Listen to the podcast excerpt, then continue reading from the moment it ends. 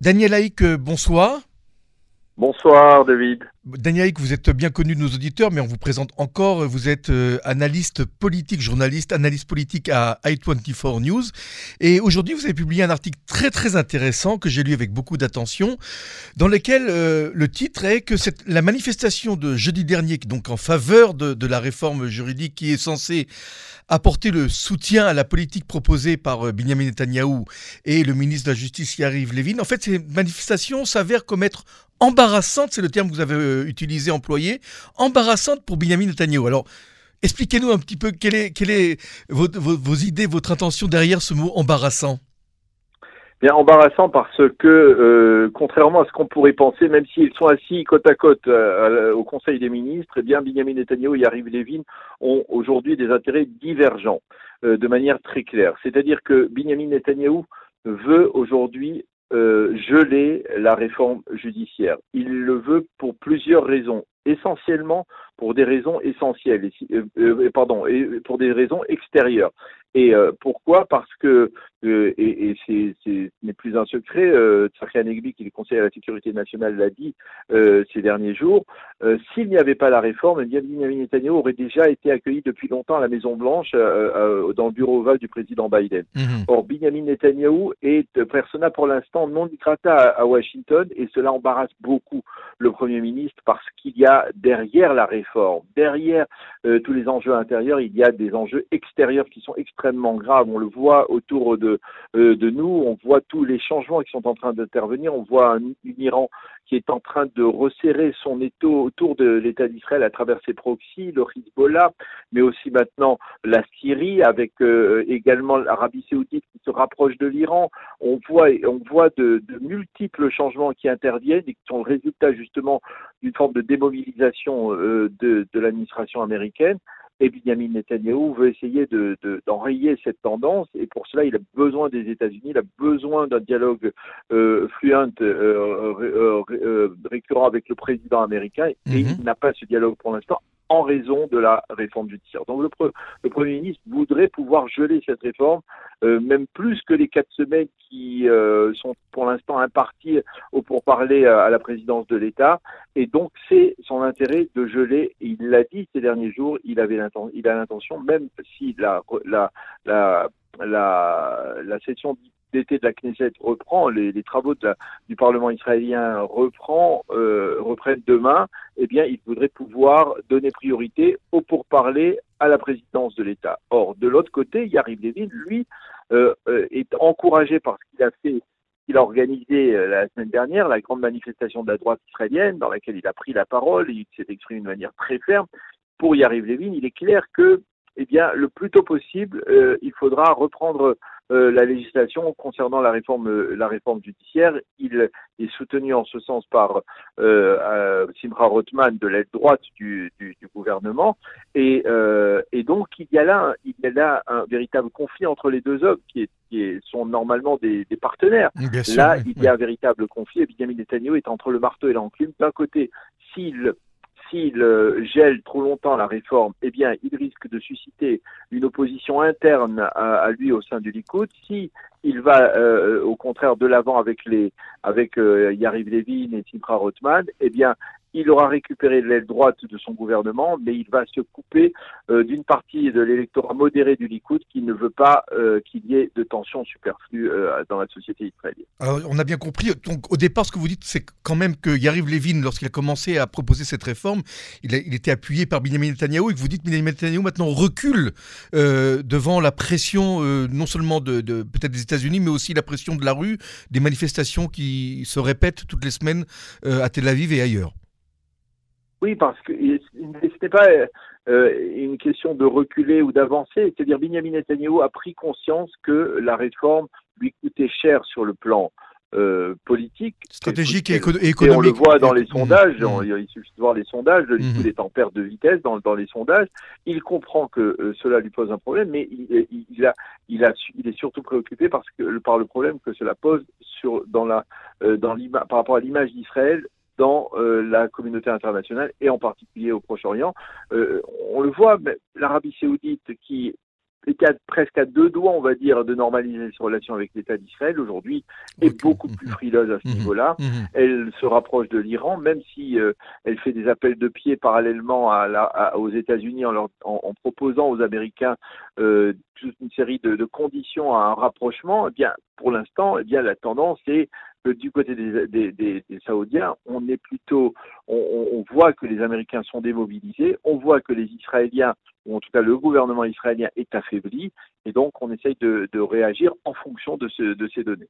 Alors, euh, dans votre article, et j'invite vraiment tous les auditeurs auditrices à, à, lire cet article que vous avez publié aujourd'hui dans euh, le site internet de i24 News ou i24 News en français, vous parlez de l'absence d'un partenaire important, c'est les ultra-orthodoxes qui n'étaient pas présents à cette manifestation pour soutenir la réforme. On sait que d'ailleurs les orthodoxes la soutiennent, mais pourquoi ils n'étaient pas présents? Pourquoi les dirigeants euh, euh, rabbins ont appelé à ne pas quitter euh, les centres d'études et s'associer à cette manifestation? On peut trouver de multiples raisons parce que les orthodoxes vont avant tout dans les manifestations dont ils prennent l'initiative. Hein. C'est en général comme cela et on sait que lorsqu'ils se mobilisent, ils se mobilisent massivement. Je vous rappelle euh, la manifestation euh, justement liée à, la la Cour suprême, suprême mhm. concernant l'enrôlement des élèves des Yeshivot de 2013 à l'époque les, les orthodoxes n'étaient pas dans le gouvernement de Benjamin Netanyahu et que c'était Yair Lapid qui était dans ce gouvernement. Hein, donc c'était entre 2013 et 2015. Mais euh, donc les, les, orthodoxes se mobilisent quand eux donnent euh, l'ordre de mobilisation, si je puis m'exprimer avec un terme aussi euh, militariste. Hein.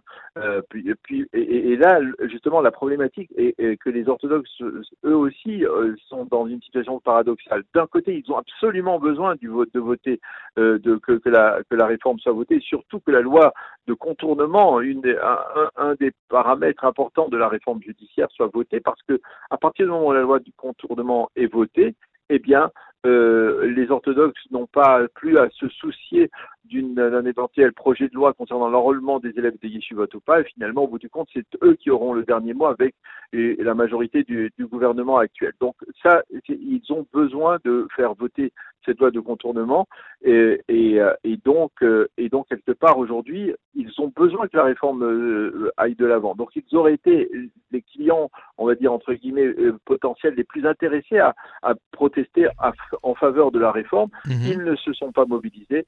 Euh, parce, comme je le disais, parce que il, il y a toujours ce principe de ibadlout en, en hébreu, c'est-à-dire de, de, de, de, se, de se mettre de côté. Se séparer, euh, se séparer. Importants. Mmh. Mmh. De se séparer séparé, oui, des, oui. des, événements et de, de prendre des initiatives, parce que si c'est eux qui, euh, qui, qui, sont au cœur de l'initiative. Euh, et, et c'est dommage parce qu'effectivement, dans une mani cette fameuse manifestation du million, il est probable qu'on aurait pas être très, très loin dans, du million du côté de la droite israélienne si on avait eu le soutien de, euh, de la, de, de des, des, orthodoxes dans le cas précis. Et, et, et, et quelque part, euh, c'est un, un, problème qui est posé devant la porte des, des, des partis orthodoxes, à savoir quel est leur rôle dans euh, ce qui se passe actuellement concernant dans ce débat autour de la réforme judiciaire et par extension autour du caractère de l'État d'Israël. Parce que euh, s'ils veulent pouvoir euh, dire que l'État d'Israël a un caractère juif dominant, eh bien, ils doivent aller dans le sens de l'actuel de l'actuel gouvernement. Mmh. Euh, sinon, eh bien, ils risquent de facto euh, d'affaiblir aussi euh, les revendications du, de, du, du, gouvernement dans lequel ils siègent. Alors, vous parlez d'une manifestation très très euh, extraordinaire dans le sens où euh, ça, ça, sort de l'ordinaire de la droite israélienne jeudi dernier parce que vous dites dans votre article, vous écrivez que c'est bien l'une des premières fois où il y a tant de personnalités de la droite israélienne qui se mobilisent. Je parle du point de vue du nombre, hein, du nombre, mais mais euh, en fait, euh, euh, ce, qu'on a pu entendre, enfin, je ne sais pas, vous allez peut-être me confirmer ou pas, c'est qu'il y avait 90% de personnes qui étaient soit avec une kippa sur la tête, soit avec la tête couverte, ou des jeunes étudiants qu'on avait amenés des écoles, que les discours étaient des discours très religieux qui voyaient dans la Cour suprême le seul bouc émissaire à tous les problèmes et les maux MAUX que l'État d'Israël subissait. Et, et on, il y avait l'absence justement d'une droite qui était plus libérale, modérée, euh, qui n'était pas présente à cette manifestation. Est-ce que ça a été votre impression Alors, aussi? Alors, euh, la, droite, euh, ce qu'on appelle la droite modérée, c'est le Likoud. Il est vrai que le Likoud n'a pas de tradition de manifestation. Hein. C'est vrai que pour, pour voir des, dire, depuis que le Likoud est au pouvoir depuis 1977 avec Menachem Begin, euh, le, le Likoud a été longtemps au pouvoir hein, depuis, depuis ces années-là, ça veut dire quasiment depuis plus de 45 ans. et quand on s'habitue au pouvoir, d'une certaine manière, on s'habitue beaucoup moins à manifester, à sortir dans la rue, à descendre dans la rue. Là, il y a eu un petit réveil, il y a eu un réveil, on va dire, de la part euh, de la part de l'électorat, on va dire du Likoud, qui adhère en faveur en faveur de la réforme judiciaire. Et ils étaient là. Il y avait, euh, d'après les témoignages que j'ai pu recueillir, il y avait euh, une partie de, de, de, des manifestants qui étaient des manifestants qui appartenaient au Likoud, qui n'étaient pas obligatoirement avec des kipotes ou des familles nombreuses, etc. Euh, sans faire de stéréotypes, bien entendu.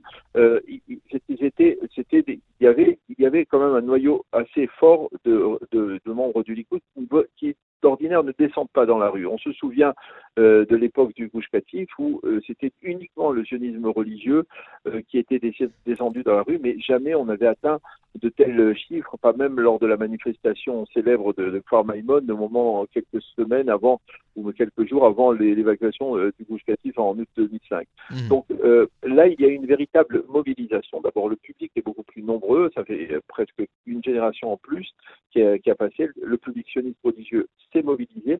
Il y avait aussi un électorat qui s'est senti euh, mis de côté depuis plusieurs mois euh, par les médias et que l'on avait l'impression, euh, on avait l'impression qu'il avait disparu, qu'il avait pris le maquis d'une certaine manière, et eh bien qui a voulu faire entendre sa voix. Et donc cela a mobilisé euh, des gens qui n'ont pas l'habitude de descendre dans la rue, de, de, de, se rendre dans des manifestations de ce type. Au-delà, bien entendu, euh, du public, euh, on va dire très, toujours très habitué à le faire, de, des implantations de, Judée de Samarie. Il y avait, il y avait, sinon on, on, ne serait pas arrivé à ce chiffre d'environ 200 000 personnes, qui est, qui est, la donnée fournie par les, oui. par les mmh. autorités et les forces de police. Mmh. Donc tout, toutes les critiques qui disent que l'argent de l'État a été utilisé pour payer des autobus et faire sortir tous les élèves de ce qu'on appelle les, les, écoles religieuses, que ce soit des, des, écoles de garçons et de filles. Euh, est quelle, est, quelle, est, votre opinion là-dessus? Est-ce que c'est injustifié ce, ces critiques? Ou alors euh, euh, on aurait dû faire attention euh, je, je, sur le financement on va, on, va, on va essayer de départager les deux camps mmh. et de les renvoyer dos à dos.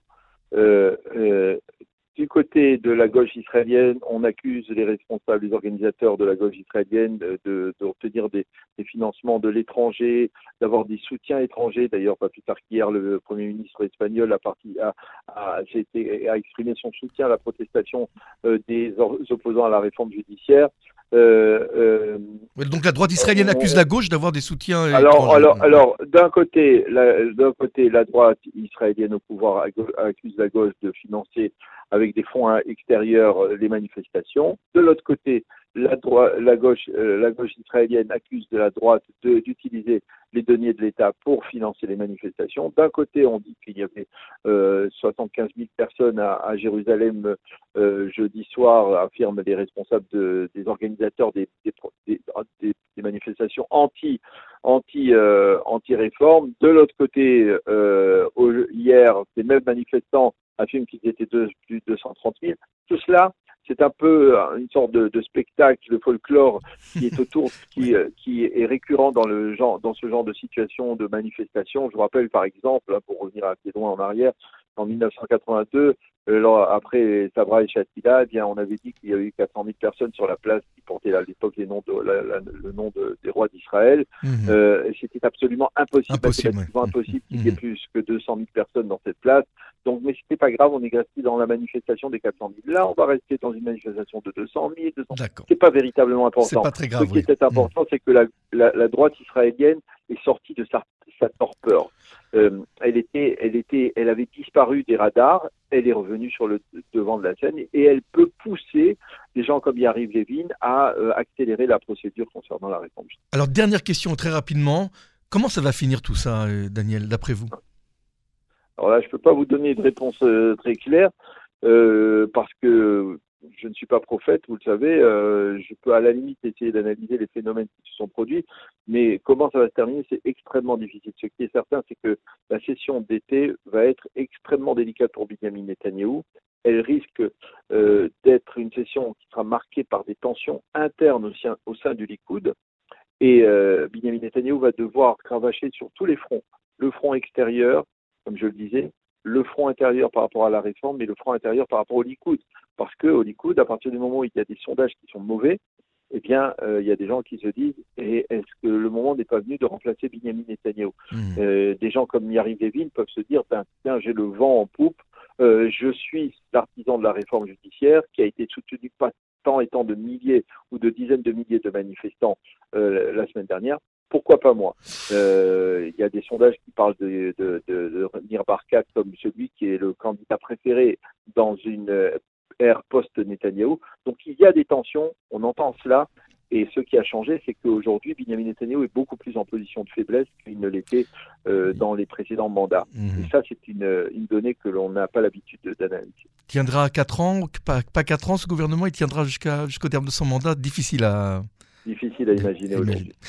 Daniel merci pour cette brillante analyse. Je sais que votre temps est compté. Euh, je rappelle, vous êtes analyste politique euh, à i24 News. Et encore une fois, merci de cette brillante présentation. Et bah, grâce à vous, on comprend encore un peu mieux la situation politique de notre pays. Merci encore et shalom. Je l'espère. Merci, David. Au revoir, shalom.